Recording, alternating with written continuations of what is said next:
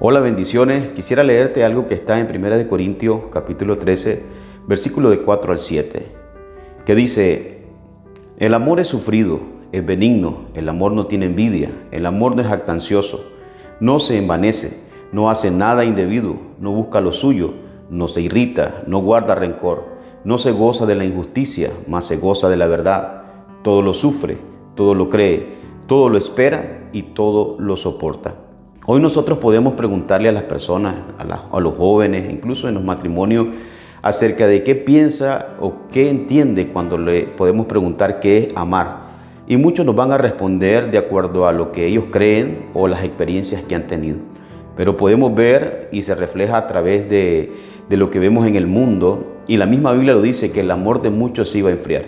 Y hay un concepto tan ligero del amor. Pero esto que está en Corintios es impresionante porque lo define de manera completa.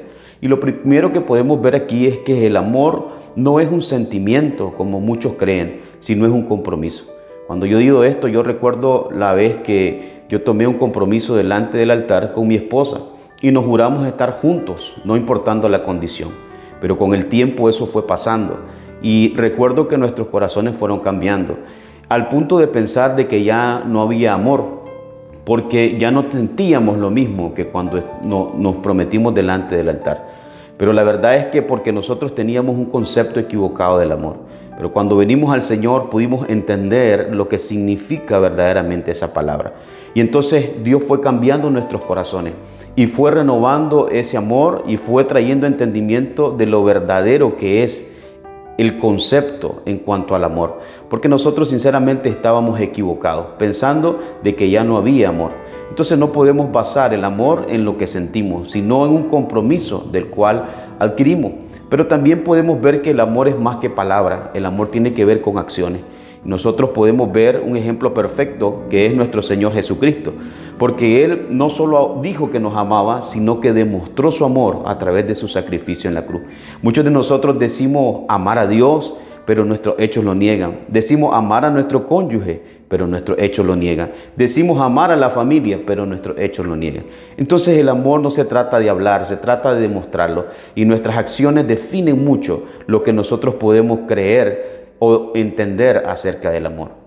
Y lo último que podemos aprender de estos versículos donde habla que el amor es sufrido, es benigno, no busca lo suyo, no se goza de la injusticia, el amor todo lo espera, todo lo soporta, todo lo cree.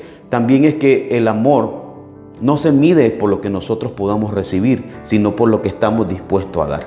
Porque la palabra del Señor dice que de tal manera Dios nos amó que dio a su Hijo. Entonces muchos de nosotros fundamos relaciones o desarrollamos relaciones en cuanto a conveniencia. Si me conviene, entonces yo estoy dispuesto a dar la mía extra. Nadie está dispuesto a perder, todo el mundo quiere ganar, porque tenemos un concepto equivocado del amor.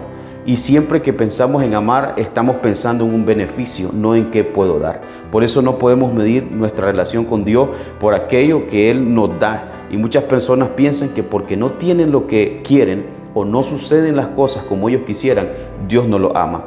Pero la verdad es que el amor no se define por las cosas que podamos recibir, sino por las que estemos dispuestos a dar. Y por eso cuando nosotros entendemos esto, estamos dispuestos a hacer cualquier cosa por amor al Señor.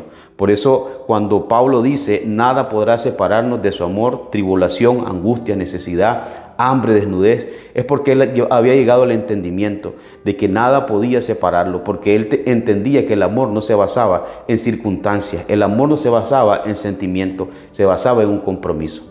Espero que esta palabra haya bendecido tu vida y que el amor por el Señor, por el prójimo, por tu cónyuge, sea cada vez más fuerte y más verdadero. Y que el mundo no defina ese concepto en ti, sino que lo que dice su palabra sea el fundamento de ese amor que tú tienes. Dios te bendiga.